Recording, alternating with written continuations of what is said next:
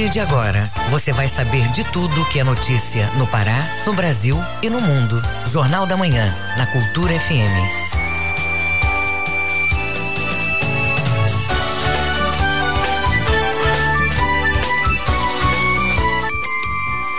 Sete e um, bom dia ouvintes ligados na Cultura FM no Portal Cultura. Hoje, sábado, 6 de novembro de 2021, começa agora o Jornal da Manhã com as principais notícias do Pará, do Brasil e do mundo. A apresentação é minha, Tamires Nicolau. Participe do Jornal da Manhã pelo WhatsApp 985639937. Grave seu áudio com informações do trânsito e mande para o WhatsApp 985639937. Os destaques da edição de hoje.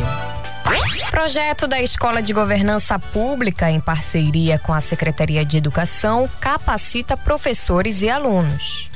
O EPA lança edital do processo seletivo para 2022. Documentário conta a história de mulheres herveiras do município de Santarém, no Pará. Preço dos alimentos consumidos pelos paraenses continua em alta. Quase 68% da população em Belém já foi imunizada com as duas doses da vacina contra a Covid-19.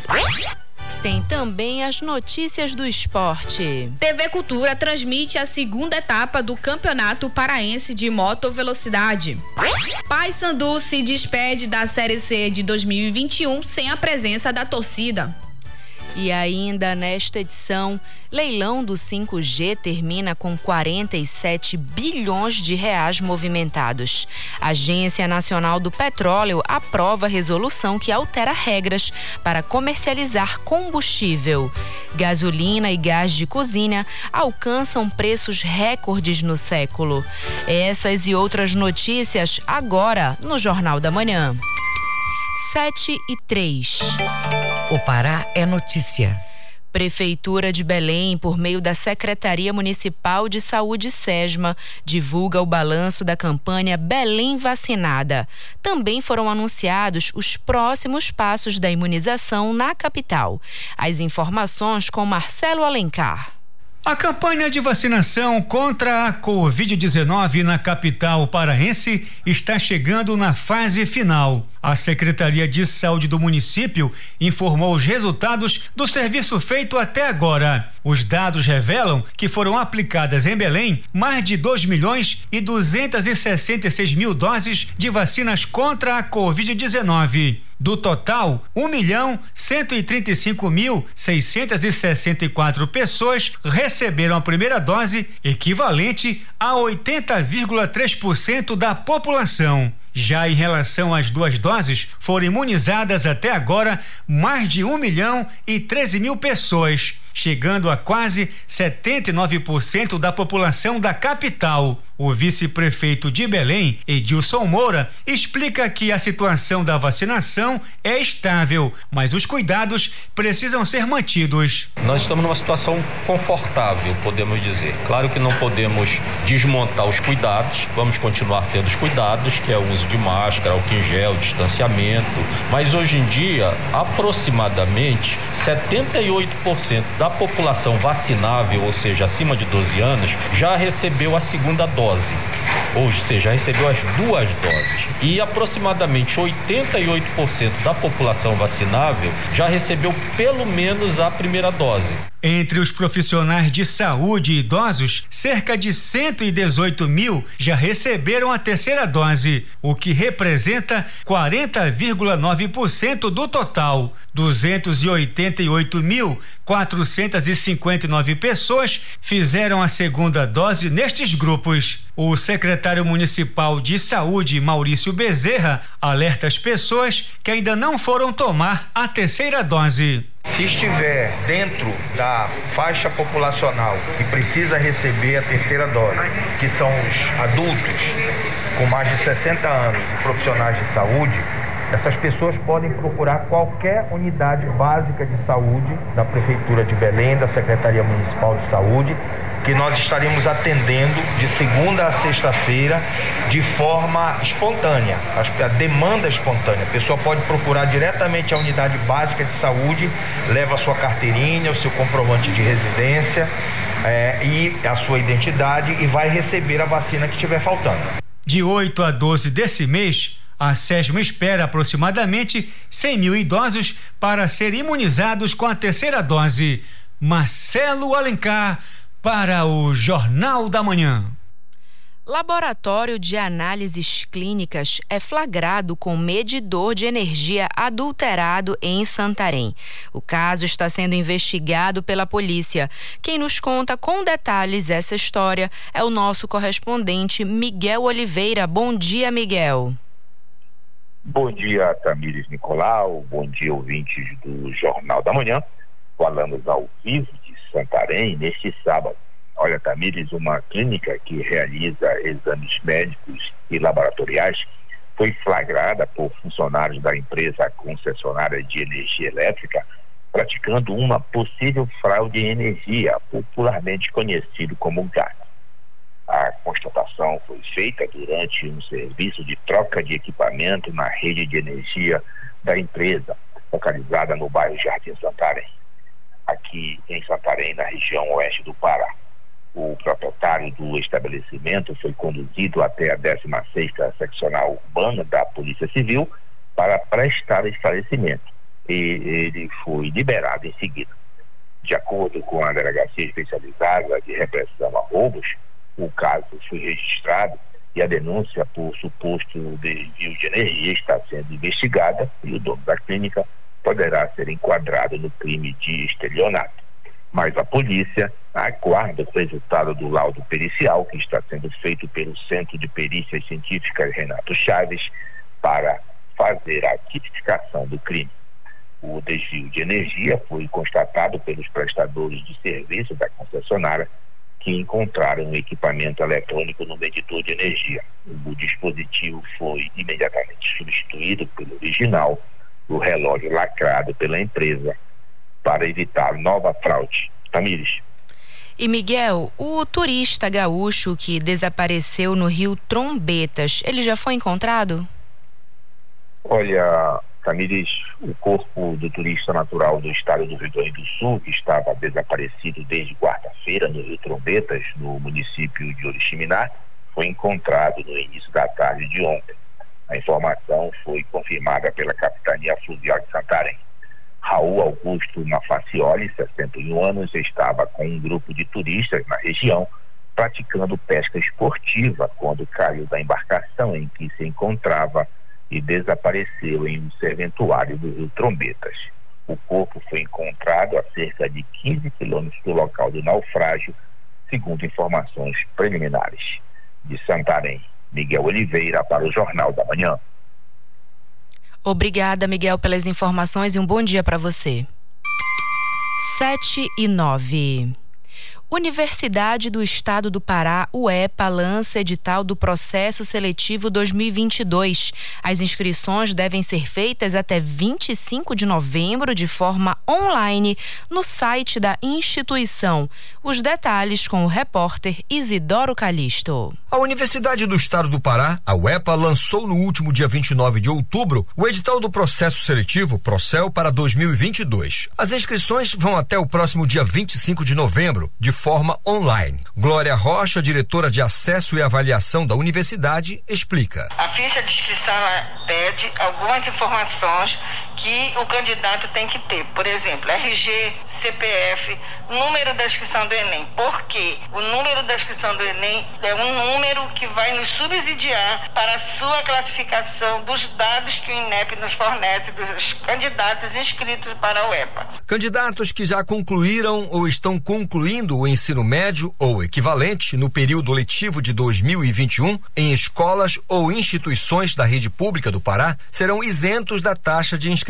Pessoas com hipossuficiência econômica, servidores da UEPA e seus dependentes, além de pessoas com deficiência, também podem solicitar a isenção da taxa até o próximo dia 15 de novembro de forma virtual. Glória Rocha, diretora de acesso e avaliação da universidade, comenta. Nós temos o campus de Bragança, que está lá o Liceu de Música de Bragança, terá ofertado o curso de música com 40 vagas. E nós temos os demais cursos em, nos 17 campos da UEPA e nos 32 cursos que a UEPA oferta. Nós temos um candidato que se inscrever em música, ele terá que prestar uma prova chamada habilitatória em música, que será em janeiro a prova e este aluno ele vai ter dois momentos dessa prova. A prova escrita que vai ser presencial e a prova né, de música que ele vai ter que apresentar uma dependendo do instrumento e da forma se for canto se for canto se for percussão ele vai ter que apresentar para nós e encaminhar pro, também para um e-mail da universidade para que seja encaminhado aos avaliadores que são nossos professores de música. Para esse vestibular a UEPA oferece 3.708 vagas entre cotistas e não cotistas desse total 2.140 são destinadas ao interior do estado e as demais, 1.568 para a capital. Para realizar a inscrição, o candidato deve acessar o site da UEPA, uepa.br. A taxa é de 60 reais e deve ser paga até o dia 26 de novembro. Isidoro Calixto para o Jornal da Manhã. Rio Maria vai contar com curso de engenharia civil. Confira este e outros destaques agora no Giro pelo Interior com Bruno Barbosa. A oportunidade foi gerada a partir do programa Forma Pará, da Secretaria Estadual de Ciência, Tecnologia e Educação Superior Profissional e Tecnológica, SECTET. O curso de nível superior é ofertado por meio da Universidade Federal do Sul e Sudeste do Pará, Unifespa, em parceria com a Prefeitura Municipal. Uma audiência pública apresentou o curso para estudantes do município. As inscrições no processo seletivo seguem até o dia 16 de novembro e a prova será realizada no município município no dia 5 de dezembro. O edital está disponível no site www.portalfadesp.org.br. No Nordeste, as obras para modernização de 27 quilômetros da rodovia PA 448, executadas pela Secretaria de Estado de Transportes, CETRAN, seguem em ritmo acelerado e com frentes de trabalhos diárias pela manhã e pela tarde. Orçada em mais de 28 milhões de reais, a estrada interliga os municípios de Capanema e Tracoateua. Havia uma rota paralela BR-308 e passa por distritos históricos como Tauari e Miraselvas, onde fica a antiga estação de trem da Estrada de Ferro Belém Bragança, um patrimônio histórico do Pará. A previsão de entrega da obra é para julho do ano que vem. No Baixo Tocantins, uma comitiva do Poder Público Municipal esteve ontem visitando as obras da vicinal de acesso ao distrito Vida Nova, em Moju. Os trabalhos estão em fase final de imprimação. A obra é fruto de parceria entre prefeitura e o governo, orçada em mais de 5 milhões de reais. A próxima etapa já vai ser a de aplicação do asfalto na via. São quase 5 quilômetros de drenagem e pavimentação asfáltica na vicinal. Bruno Barbosa para o Jornal da Manhã. O trânsito na cidade. Vamos acompanhar agora as informações do trânsito com Felipe Feitosa. Bom dia, Felipe. Bom dia, Tamires. Bom dia, ouvintes do Jornal da Manhã. Neste momento, a Almirante Barroso, um trânsito mais intenso dois, no sentido de quem vai uma São Brás. É bom motorista ficar em estado de alerta justamente por essa movimentação. A José Malcher, no sentido centro, vai um trânsito um pouco mais intenso para o horário, já que é sábado de manhã, mas há uma certa quantidade de ônibus trafegando no local. O motorista que vai passar na BR-316 tem que ter atenção. Tem muita gente que aproveita o sábado de manhã justamente para sair para ir para os balneários ou cidades mais próximas. Então, o trânsito agora é um pouco mais intenso e ele fica mais forte no decorrer das horas. A João Paulo II é a rota alternativa para quem quer acessar a Nanindeua e região. Felipe Feitosa para o Jornal da Manhã. Obrigada, Felipe. Um bom dia para você. 7 e 15. Ouça a seguir no Jornal da Manhã. Escola de Governança e SEDUC realizam capacitação de 2.700 professores Cultura FM. Aqui você ouve primeiro. Voltamos a apresentar Jornal da Manhã.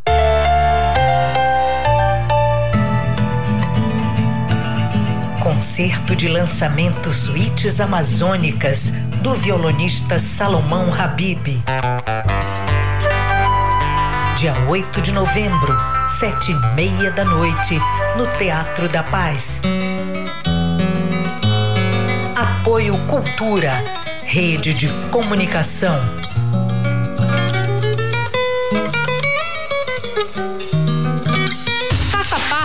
Rádio Cultura com informações do trânsito, comentários ou notícias da sua cidade. Grave seu áudio e mande para o nosso WhatsApp 985639937. Celso Viáfora, Deuclei Machado, a banda que nunca existiu, as vertentes e linguagens da música espalhadas pelo Brasil. Alô, ouvintes do programa Brasil Brasileiro, aqui é o Celso Viáfora. Eu sou Deuclei Machado. Meu nome é Luiz e eu faço parte da banda que nunca existiu. Brasil Brasileiro, a história e os caminhos da música, neste sábado, sete da noite.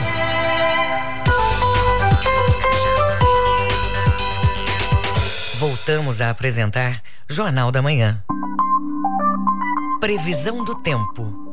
De acordo com a Secretaria de Meio Ambiente e Sustentabilidade em Belém, região metropolitana, final de semana com tempo estável em boa parte do sábado e do domingo. A previsão de chuvas apenas no período da tarde, tanto de hoje quanto de amanhã. Na capital paraense, a variação de temperatura fica entre 24 até 33 graus. No Nordeste paraense, o sábado é marcado por tempo estável, com poucas nuvens. O clima varia para o parcialmente nublado à tarde e à noite. São esperadas chuvas em áreas isoladas. No domingo, nebulosidade variável, o que pode levar a chuvas no período vespertino. Em São João da Ponta, mínima de 23, máxima de 33 graus. E no arquipélago do Marajó, o final de semana é marcado por tempo claro a parcialmente nublado em boa parte do dia. São esperadas chuvas isoladas no começo da noite. Em São Sebastião da Boa Vista, variação de temperatura entre 25 até 33 graus.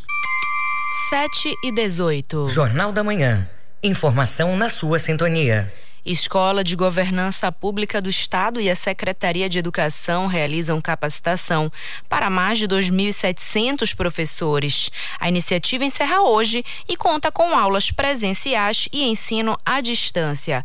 A reportagem é de Pamela Gomes. Com o objetivo de capacitar professores, a Escola de Governança Pública, em parceria com a Secretaria de Educação, SEDUC, vem realizando desde o mês de outubro, para mais de 2 mil professores, o projeto de formação de professores do ensino médio, FORPEM. A iniciativa contou com aulas presenciais e na modalidade de ensino à distância. O professor e coordenador do projeto de formação de professores, Jaime Ramos, comenta sobre a ação. Qualificar os professores, mas com olhar para a matriz de referência do Exame Nacional do Ensino Médio. E este ano nós estamos atendendo no formato presencial a área metropolitana, contemplando também os bairros integrantes do CERPAS, ou seja, as escolas neles inseridas, e também abrindo uma outra, uma ou outra escola que nos procura querendo participar. O projeto de capacitação realiza hoje o último aulão na Faculdade Estácio, a partir de 8 horas da manhã, com práticas de planejamento e ministração de aulas para os professores e também conteúdos de revisões do Enem para os alunos que foram previamente inscritos pela direção das 21 escolas convidadas pelo Forpem. Jaime Ramos, professor e coordenador do projeto Formação de Professores, fala sobre o aulão. Ele representa para a formação do projeto Fortem o momento da culminância, o momento onde os professores que estiveram conosco em formação né, no formato presencial vão ter a oportunidade de exercitar, ministrar aulas relativas aos conteúdos que foram trabalhados durante os dias da formação. Então hoje é um dia muito especial é, para a Escola de Governo, porque a gente vê mais uma vez o projeto sendo finalizado com sucesso. Pamela Gomes para o Jornal da Manhã. Primeiro anuário da Corporação da Polícia Militar do Estado apresenta dados da produtividade da instituição alcançados nos anos de 2019 e 2020. O repórter Marcos Aleixo tem os detalhes. O primeiro anuário da corporação foi lançado oficialmente durante a solenidade de aniversário dos 203 anos da PM e detalha os dados catalogados a partir do registro de informações de indicadores de ações alcançadas pela Polícia Militar nos anos de 2019 e 2020. O comandante-geral da Polícia do Pará, Coronel Dilson Júnior, comenta a iniciativa. Retrata as principais ações da corporação no biênio 2019-2020. É o primeiro anuário da história da nossa bicentenária Polícia Polícia Militar do Pará e os trabalhos vão continuar para que já em 2021 a gente possa lançar, eh, já no início de 2022, o anuário de 2021. Esse anuário está disponível no nosso site, no site da Polícia Militar para pesquisa. Quem quiser acessar, tem lá todos os investimentos feitos pelo governo do estado para que a nossa corporação pudesse evoluir, tanto a nível de estrutura de viaturas, de coletes, de armamento, mas também de computadores, de rádios de comunicação, a questão também da valorização dos nossos policiais, com o aumento do nosso soldo. A redução da criminalidade é um dos destaques do anuário, trazendo a trajetória dos trabalhos realizados nos 144 municípios do Pará, através de dados de crimes violentos, letais e intencionais. Nos anos de 2019, 2020 e do primeiro semestre de 2021, demonstrando a redução histórica dos índices. Dilson Júnior comenta sobre a redução da criminalidade. Nós fechamos o ano de 2020, o estado do Pará, como sendo o estado que mais reduziu a criminalidade violenta em todo o país é a maior redução em torno de 20%. E nós já tínhamos reduzido em 2019 30% comparando a criminalidade do ano de 2018. Então é redução em cima de redução. Continuamos com redução em 2021 e vamos fechar, se Deus quiser, o ano de 2021 com uma redução e só o estado do Pará, dos 27 estados da federação, será o estado que completou três anos seguidos em redução da criminalidade. O anuário vai ser disponibilizado para venda nas lojas do Fundo de Assistência Assistência Social da Polícia Militar. Marcos Aleixo, para o Jornal da Manhã. 7 e 23. Fundação Escola Bosque realiza hoje a segunda ação do Amazoniar Belém. A programação busca conscientizar a população sobre educação ambiental. As informações com Marcos Aleixo. O Amazoniar pretende transformar Belém em uma cidade mais arborizada e verde e busca promover uma educação ambiental, chamando a comunidade para se integrar na programação realizada pela Fumbosque. O presidente da Fundação Escola Bosque, Alexson Lopes, detalha a proposta do Amazoniar. O Amazonizar é um evento da Prefeitura de Belém, através da Fundação Escola Bosque, onde nós abrimos esses 12 hectares de floresta, onde congrega a escola, agora como um parque para a população. A visitação eles podem fazer adquirindo produtos da agricultura familiar e artesanato, tudo produção local, e também apreciando os mestres de cultura locais. Amazoniar vai ser realizado hoje pela manhã com uma programação com produtores locais de açaí, pato, frango, caipira, doces, geleias, adubo orgânico, plantas, verduras, entre outros. Tapetes e acessórios feitos de palha também vão estar disponíveis, assim como teatro, dança, contação de histórias, feiras, atrações musicais e apresentação de pássaros. Alexson Lopes comenta sobre toda a programação. Nós temos pássaros, temos boi bumbá, tudo isso faz parte da programação, juntamente com a contação de história, roteiro ecológico. Né? Então, esse é um momento especial em que as pessoas podem vir para cá entre nove da manhã até as três horas da tarde desfrutar é, desse espaço belíssimo que é a nossa Escola Bosque. Amazônia Belém ocorre hoje na Fundação Escola Bosque Fumbosque. Marcos Aleixo para o Jornal da Manhã. Governo reduz tarifas de importação para tentar conter a inflação no país. Confira na reportagem de Janaína Oliveira, da agência Rádio Web. Os Ministérios da Economia e das Relações Exteriores anunciaram nesta sexta-feira a redução em 10% das tarifas de importação. Serão contemplados ao menos 87% dos itens sujeitos ao imposto, exceto os já abrangidos pelo Mercosul. Segundo as pastas, a redução das alíquotas será válida até o dia 31 de dezembro de 2022. O objetivo é tentar conter o aumento da inflação, que já atinge 10,25% em 12 meses. Ainda de acordo com o anúncio dos ministérios, a redução das tarifas de importação é justificada pela situação de urgência trazida pela pandemia da Covid-19. Afirmaram também que a medida vai ajudar as famílias brasileiras. Já o ministro da Economia, Paulo Guedes, disse durante o evento da Confederação Nacional do Comércio que a medida está relacionada a uma tentativa de conter a alta de preços. Agência Rádio Web de Brasília, Janaína Oliveira. O Mundo é Notícia.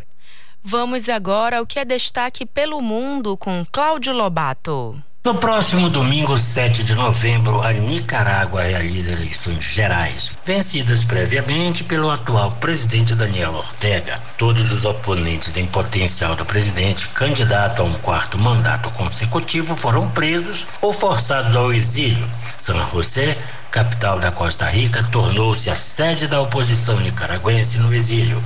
De modo geral, é nesta grande cidade da América Central que todos os que fogem da Nicarágua estão bloqueados. Desde as grandes manifestações de 2018 contra Ortega, que deixaram mais de 300 mortos, o presidente Daniel Ortega tem trabalhado sistematicamente para silenciar todas as vozes críticas ao governo. Jornalistas estrangeiros não são bem-vindos. A enviada especial da RF Foi informada pela companhia aérea algumas horas antes de seu voo para Manágua que a passagem fora cancelada.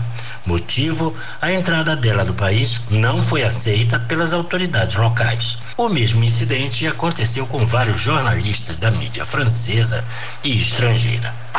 A porta-voz da Casa Branca, Karine Jean-Pierre, disse nesta sexta-feira poder garantir que o projeto de investimento público dos democratas de 1,75 trilhões de dólares será 100% pago e não aumentará o déficit dos Estados Unidos. Na véspera, especialistas em impostos haviam dito que o pacote de investimento social e em mudanças climáticas de 1,35 trilhão de dólares do presidente norte-americano Joe Biden arrecadaria menos de um e meio trilhão de dólares em receitas.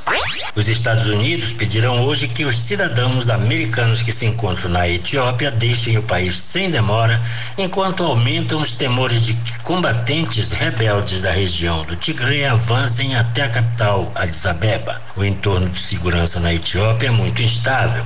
Aconselhamos os cidadãos americanos que estão na Etiópia a deixarem o país o mais breve possível, afirmou a embaixada dos Estados Unidos Unidos no país africano em um comunicado. Essa advertência vai além de outra feita no início desta semana, na qual o Departamento de Estado recomendava aos americanos que evitassem viajar à Etiópia e para os que já estavam ali que considerassem sair do país. Nove grupos rebeldes etíopes anunciaram nesta sexta-feira em Washington a criação de uma aliança contra o governo do primeiro-ministro Abiy Ahmed em uma frente unida liderada por combatentes da Frente Popular de Libertação do Tigre, a TPLF, que ameaçam marchar sobre a capital, Addis Abeba.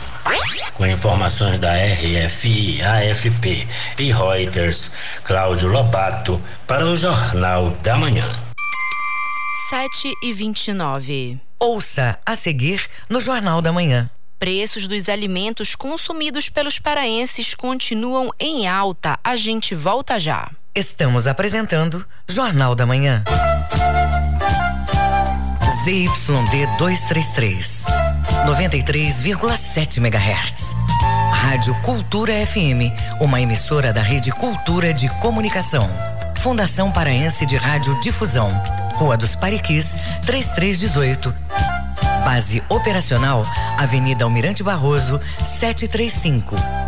Berlim, Pará, Amazônia, Brasil. Voltamos a apresentar Jornal da Manhã. Tábuas de Marés De acordo com a Secretaria de Meio Ambiente e Sustentabilidade, em Belém a maré está baixa. Ela vai encher ao meio-dia e seis minutos, desce às 7h35 da noite e a segunda pré-amar do dia está prevista para o final do período, às 11h57. Em Salinópolis, Nordeste Paraense, a maré atinge o ponto mais alto logo mais às 8h23 da manhã, vazante às 2h57 da tarde e a segunda maré cheia do dia ocorre às 8h37 da noite. E na ilha de Mosqueiro, a maré vai encher daqui a pouco, às 11h30 da manhã. A praia-mar, às 6h23 da noite. E a segunda maré cheia ocorre às 11h25. 7h31. Os números da economia. Esporte. Vamos agora às informações do esporte. Confira.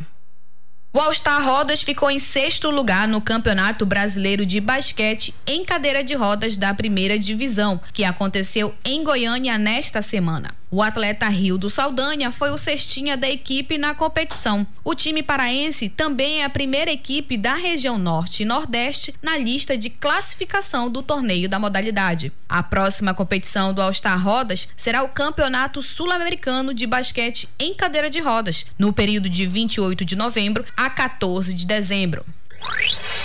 A segunda etapa do Campeonato Paraense de Moto Velocidade vai ser transmitida pela TV Cultura amanhã, a partir do meio-dia, diretamente do Cartódromo Bené Maranhense, em Castanhal. A primeira fase do torneio aconteceu em agosto. Essa é a segunda e a terceira vai ser realizada em dezembro. Para o público ter acesso à segunda etapa do Moto Velocidade, precisa estar com o ciclo vacinal completo e uso obrigatório de máscaras. A programação ainda conta com visitação guiada aos boxes, caminhada no circuito e fotografias com pilotos e motos. Os confrontos da quartas de final da Série B do Campeonato Paraense 2021 começa neste domingo com quatro jogos. O Atlético Paraense enfrenta o Pedreira às nove e meia da manhã no estádio Rosenão. O Esporte Real enfrenta o Amazônia às 10 horas da manhã no estádio do Souza. Caeté e Pinheirense se enfrentam às três e meia da tarde no Diogão. E o São Raimundo recebe o Parauapebas a partir das quatro horas da tarde no estádio Colosso do Tapajós polos de futsal da categoria principal começam a definir os classificados. Mais informações com o repórter Manuel Alves. Dois polos do Campeonato Paraense de Futsal da categoria principal começam a ser decididos neste final de semana com os jogos de ida. Um é o Polo Sudeste e o outro é o Polo Carajás. A decisão do Polo Sudeste vai ser entre Eldorado de Tucuruí e Barca da Bola de Marabá. O primeiro jogo neste sábado às 8 horas da noite em Marabá. Jogo da volta no dia 13 deste mês em Tucuruí. O campeão desse Polo Sudeste vai enfrentar o campeão do Polo Carajás, que começa a ser decidido neste sábado, com o jogo de ida entre Parauapebas e Jerusalém de Canaã dos Carajás. O primeiro jogo neste sábado na cidade de Canaã. E o jogo da volta, dia 13 deste mês de novembro, em Parauapebas. Manuel Alves para o Jornal da Manhã.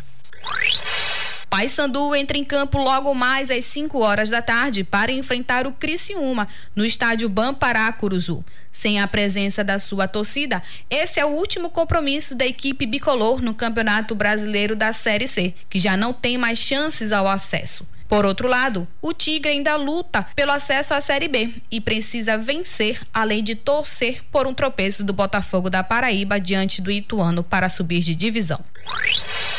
E pelo Campeonato Brasileiro da Série B, Clube do Remo perde jogando no estádio Rei Pelé para o CSA e fica próximo da zona de rebaixamento. Os gols, no primeiro tempo, Marco Túlio marcou aos 27 minutos e no segundo tempo, aos 29 minutos do segundo tempo, Della Torre consagrou a vitória para o Azulão Alagoano, ficando ali próximo do G4. O Clube do Remo se complica, colocando em risco o cargo do técnico Felipe Conceição. Todos os detalhes desta partida, da partida do Paysandu e Criciúma e os gols da Série B do Campeonato Paraense, você confere no Esporte Cultura na segunda-feira a partir de uma e meia da tarde na tela da sua TV Cultura.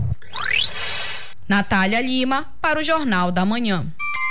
7 e 35 Os números da economia Preços dos alimentos consumidos pelos paraenses continuam em alta. Os dados são do Diese Pará. As informações com Pamela Gomes. Análises do Diese Pará mostram que nos últimos 12 meses, a cesta básica dos paraenses apresentou reajuste com acúmulo de quase 16%, percentual superior à inflação estimada para o mesmo período.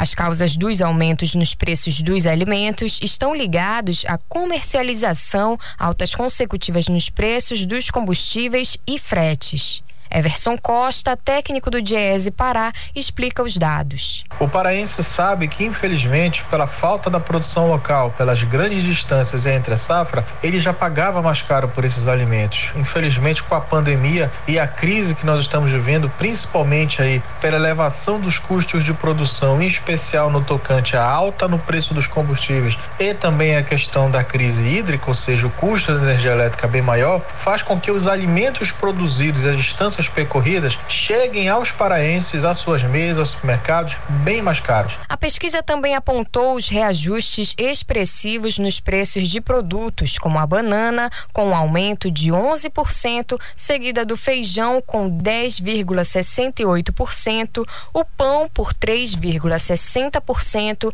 e da farinha de mandioca, com alta de 3,60%.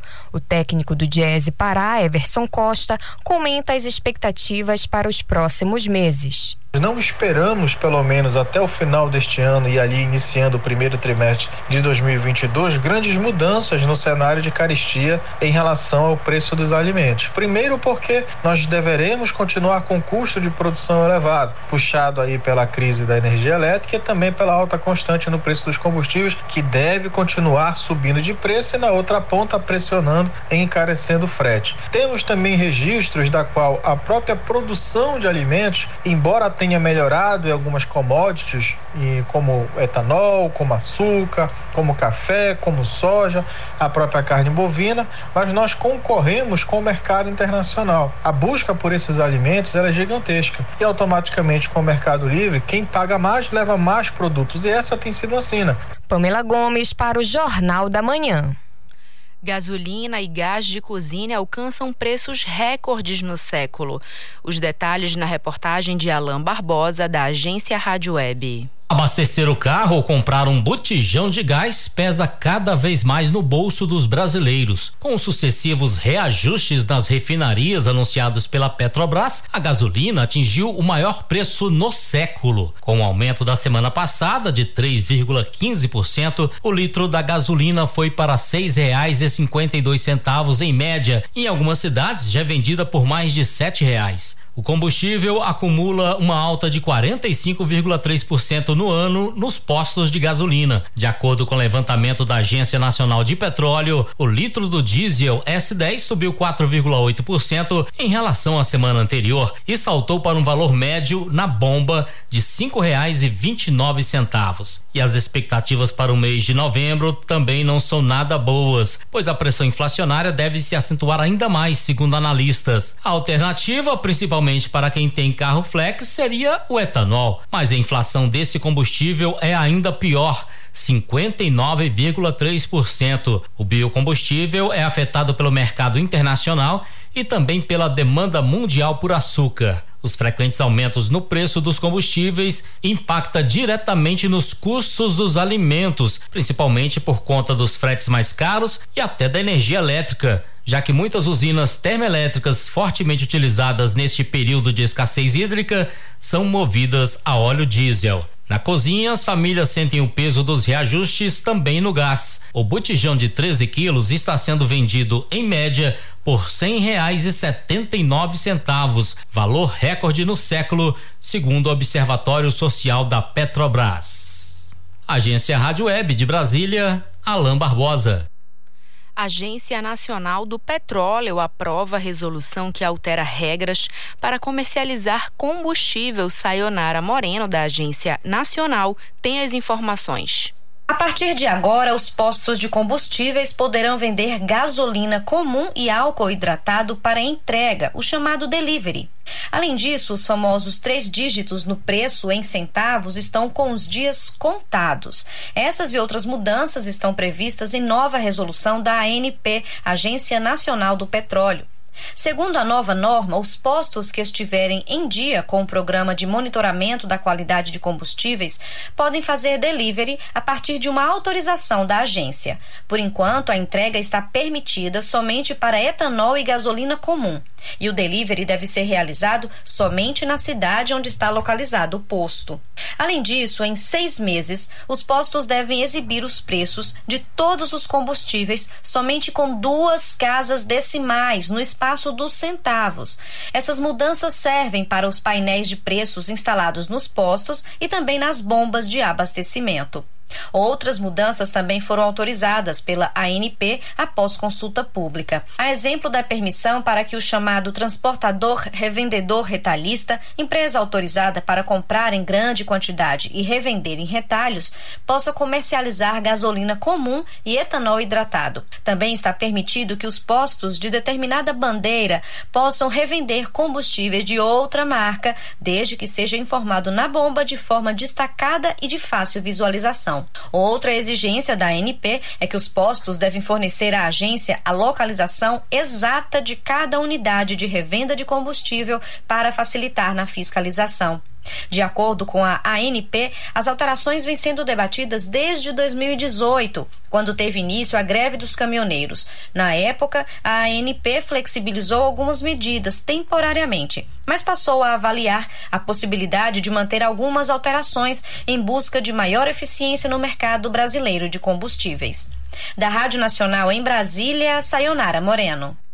Vamos aos indicadores econômicos do dia. Confira.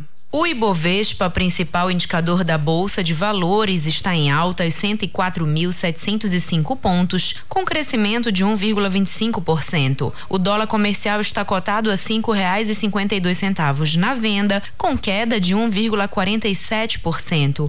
O euro também está em queda. A moeda custa hoje R$ 6,38, com recuo de 1,51%. A cotação do grama do ouro é de 321 reais, e o rendimento da poupança mensal é de 0,5%. Tamires Nicolau, para o Jornal da Manhã. 7 e 42 Jornal da Manhã. Informação na sua sintonia. Polícia e Aeronáutica começam investigações sobre a morte da cantora Marília Mendonça. A artista tinha 26 anos e foi vítima de um acidente aéreo, junto com outras quatro pessoas, ontem, no interior de Minas Gerais. Dona de uma voz marcante, Marília era um dos principais nomes do sertanejo da atualidade. A reportagem é de Graziela Ângelo. O delegado regional de Caratinga, Ivan Salles, falou com a imprensa nesta noite sobre os trabalhos de resgate das vítimas da aeronave que caiu com a cantora Marília Mendonça, o produtor da cantora, tio e assessor e copiloto e piloto da aeronave. Todos morreram, não houve sobreviventes. Este acidente que aconteceu às três horas da tarde no córrego do Laje, em Caratinga. O avião caiu em uma cachoeira. O delegado esclareceu o que compete à Polícia Civil e afirma que tudo que podia ser feito pelos órgãos do Estado foi feito e a polícia e demais órgãos continuam empenhados para que os corpos sejam liberados rapidamente para suas famílias. Esse delegado regional, delegado da equipe de homicídios, o inspetor de polícia e o perito oficial encaminhamos imediatamente para o local do acidente. Cuidamos ali de fazer a preservação do local. Tão logo houve liberação por parte da equipe de resgate dos corpos, a Polícia Civil acionou o serviço de funerária e fez a escolta de, dos corpos até o IML. Os trabalhos de necrópsia já foram iniciados, estão inclusive em andamento. Cuidamos ali de que os trabalhos fossem realizados com maior sigilo, com maior cuidado e, tão logo seja encerrado as necrópsias, os corpos serão encaminhados à funerária. A dois advogados e familiares que já saíram de Goiânia e já pousaram em Governador Valadares estão a caminho de Caratinga, para quem os corpos serão liberados. Equipe do Serviço Regional de Investigação e Prevenção de Acidentes Aeronáuticos Seripa irá sair do Rio de Janeiro em direção a Caratinga para dar início às investigações das causas deste acidente. Um dos motivos da queda é possivelmente uma colisão do avião com uma torre de energia da CEMIG. A Companhia Energética de Minas Gerais confirmou que o avião que transportava a cantora bateu em um cabo da torre de distribuição da empresa. Mas a aeronáutica irá apurar diversas hipóteses. Marília Mendonça iria fazer um show em Caratinga na noite desta sexta-feira. Agência Rádio Web de Caratinga, Graziela Ângelo. 7 e 45 Ouça a seguir no Jornal da Manhã. Governo Federal divulga balanço do leilão do 5G Cultura FM. Aqui você ouve primeiro. Estamos apresentando Jornal da Manhã.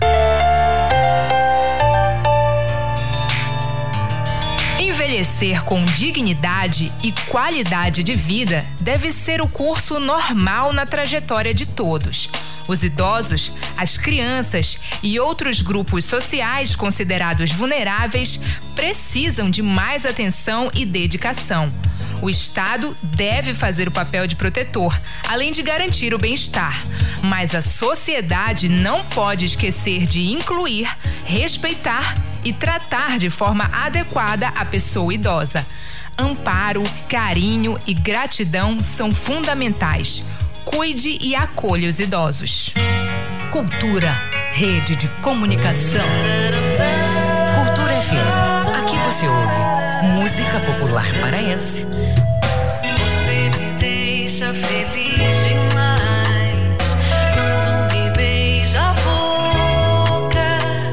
Música popular brasileira. Meu bem, você me dá água na boca. Cultura FM 93,7.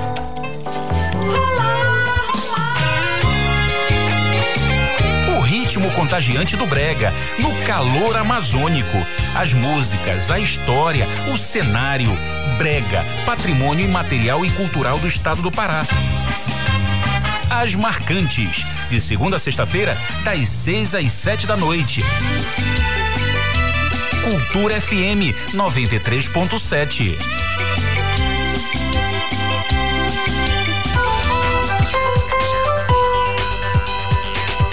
Voltamos a apresentar Jornal da Manhã. Previsão do tempo.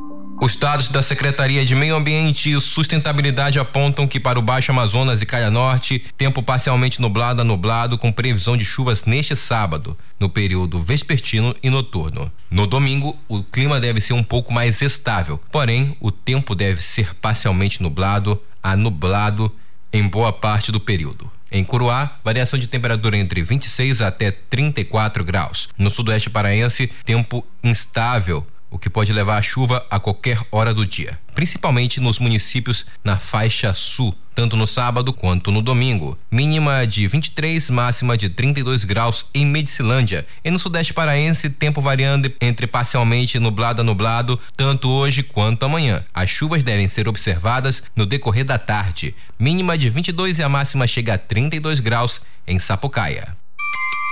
7 e 49. Política.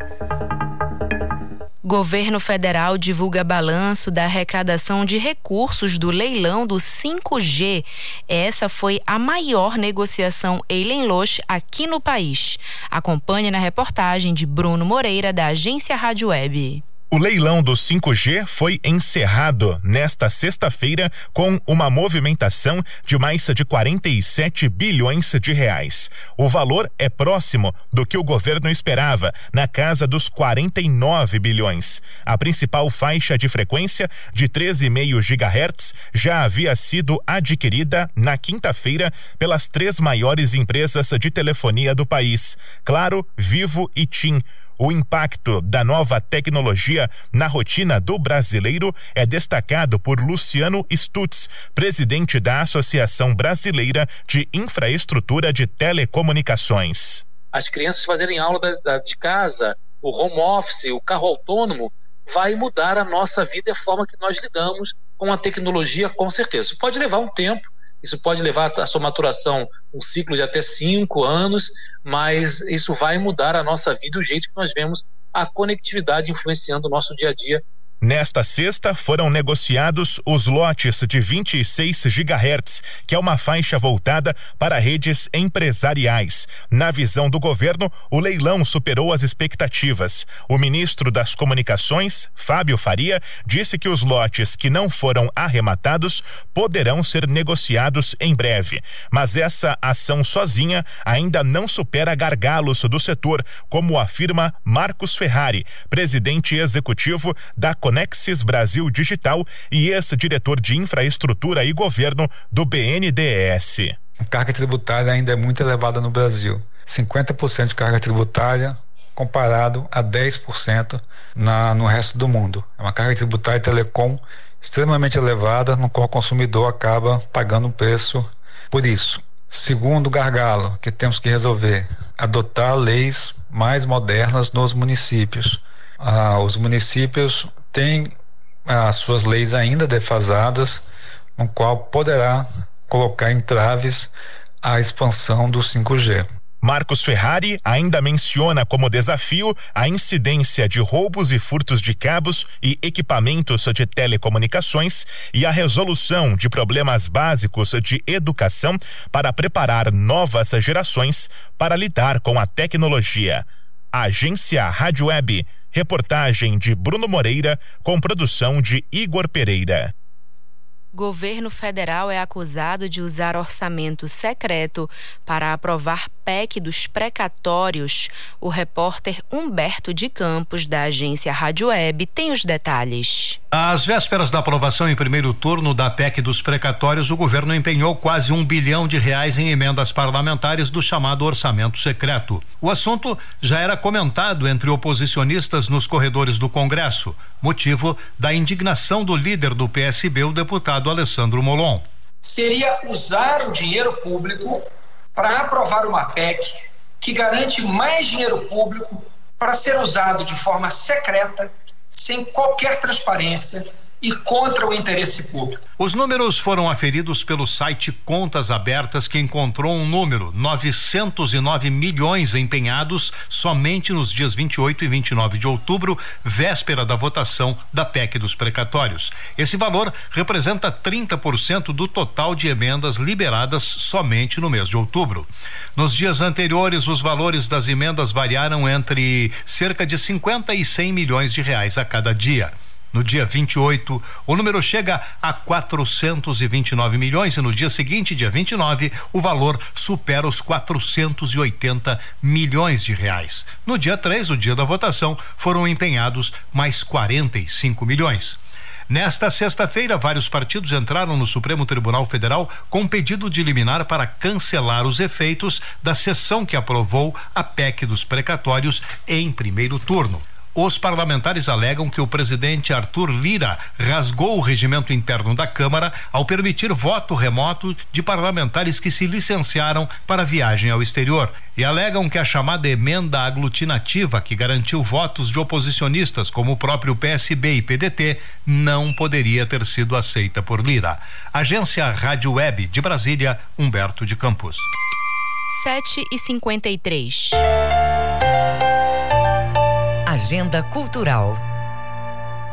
Pássaros Juninos é o tema do documentário Iracema e o Brinquedo de Voar de Felipe Cortês. Acompanhe na reportagem de Cláudio Lobato. Uma manifestação cultural genuinamente paraense. Os Pássaros Juninos ganham uma homenagem que remonta à sua história e relação de produtores culturais com a demonstração de amor pela arte popular. O média-metragem remonta à trajetória de Iracema Oliveira, 84 anos, guardiã do pássaro junino tucano, das pastorinhas Filhas de Sion e coordenadora do grupo parafolclórico Frutos do Pará. Em entrevistas que reviram as memórias, as histórias são contadas de forma reflexiva e cheias de emoção. O diretor do documentário, Felipe Cortez, conta como tudo começou. A ideia de gravar Iracema e o Brinquedo de Voar veio do meu encontro com o pássaro junino ainda em 2010, quando eu conheci o pássaro tucano e Iracema Oliveira. Naquele ano eu fui caçador do pássaro junino, desde então eu venho coletando registros, imagens, imagens de arquivo de diferentes apresentações e momentos da Iracema Oliveira e do pássaro tucano. Além da voz de Iracema e de depoimentos de personalidades da cultura paraense, o filme é atravessado por cenas em espaços simbólicos para a cultura popular, como as ruínas do Teatro São Cristóvão, um lugar referência na apresentação de grupos de pássaros nas décadas de 50 a 70. Iracema Oliveira nasceu em Belém em 1937. Estrelou radionovelas e programas de rádio nas décadas de 50 a 70. Fez teatro, TV e cinema. Sua trajetória artística inclui também a coordenação de quadrilhas juninas. Em 2006, foi homenageada pela Escola de Samba Paraense Cacareco com o enredo Iracema Oliveira na arte e na cultura, a razão de viver. A guardiã do pássaro tucano não escondia a emoção ao assistir pela primeira vez o documentário já pronto. Gente, eu acabei de assistir neste momento o documentário da nossa pessoa aqui. Olha, é filé, tá?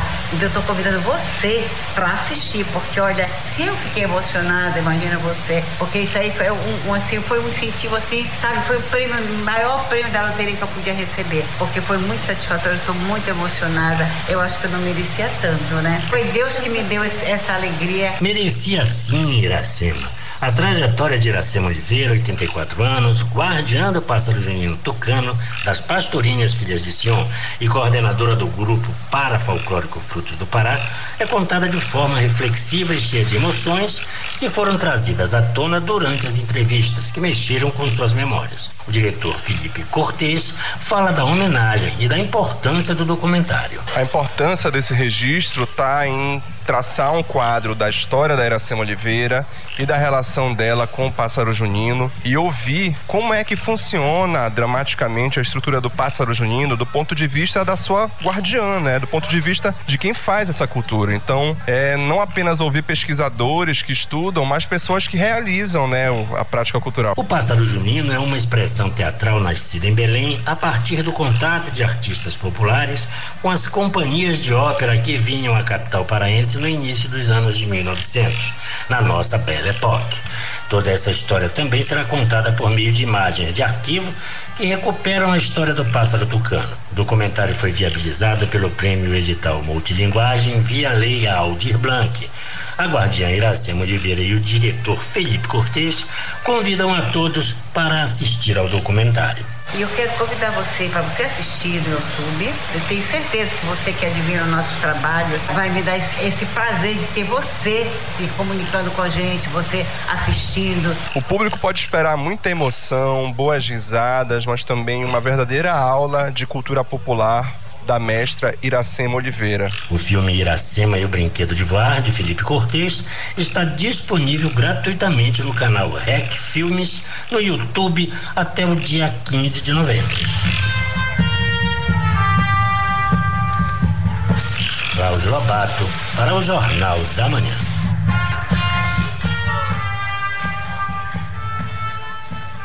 Com 37 anos de carreira, o artista paraense Ronaldo Silva lança duas produções. Ouça na reportagem de Cláudio Lobato. O lançamento do quarto álbum solo do músico, cantor e compositor paraense Ronaldo Silva, intitulado Mambaraió, termo em tupi que significa Marajó, barreira do mar, desvela a singularidade poético-sonora de um dos artistas mais expressivos da história da música popular brasileira feita na Amazônia. Seu talento, potencialidade e versatilidade criativa surpreende e envereda por múltiplas dimensões estético-culturais. O álbum reflete suas origens, reúne sons que remetem à sua memória e homenageia sua família, como revela Ronaldo Silva. Né? Mambaraió significa barreira do mar, é um nome indígena que dá nome a essa ilha maravilhosa onde nasceram os meus ancestrais, meus avós, é, meus primos, e, é, tio e avô, avó, todo mundo. Então eu quis fazer uma memória sonora, né? Um painel de músicas que eu que pudessem servir de memória. O disco apresenta um mosaico de ritmos latinos e caribenhos e conta com composições inéditas, inspiradas na paisagem narrativa e no imaginário popular. São 16 faixas contuadas, samba choro, reggae, valsa, marabaixo, salsa, merengue, samba de cacete, mambo, coco baião do norte e mazurca. O CD traz um repertório autoral formado por canções raras apresentadas em performance acústica e em matizes mais suaves, registro diferenciado, imerso ao universo simbólico e significativo da arte, cultura e vida marajoara. Aqui Ronaldo Silva destaca a importância de democratizar o acesso ao conhecimento musical e ao saber das raízes amazônicas. A música produzida aqui, ela precisa ter processos mais democráticos. A gente precisa compreender que a formação cultural de um músico erudito, ela é fantástica, mas também a formação de um artista que possa fazer um mergulho e que tenha é, subsídios para que ele possa aprofundar a pesquisa sobre a música de raiz praticada na floresta, a gente vai conciliar então esse conhecimento entre aspas científico com esse saber popular, com essa sabedoria popular popular. O Songbook é uma publicação virtual do livro de músicas, contendo 30 composições em edição trilingue, com biografias, depoimentos de artistas e críticos de arte e de música. São partituras registrando composições de autores paraenses, entre os quais Ronaldo Silva figura com destaque. Esse projeto do Songbook está reunindo vários compositores de várias gerações aí. Vou dar exemplo de alguns que eu tive a oportunidade de escutar da, da boca do Adalberto que estão sendo feitos, que é o Ziza Padilha, que é o, o Nilson Chaves, que é o Alfredo Reis. Eu fui um, uma das pessoas que entrei também para fazer essa memória.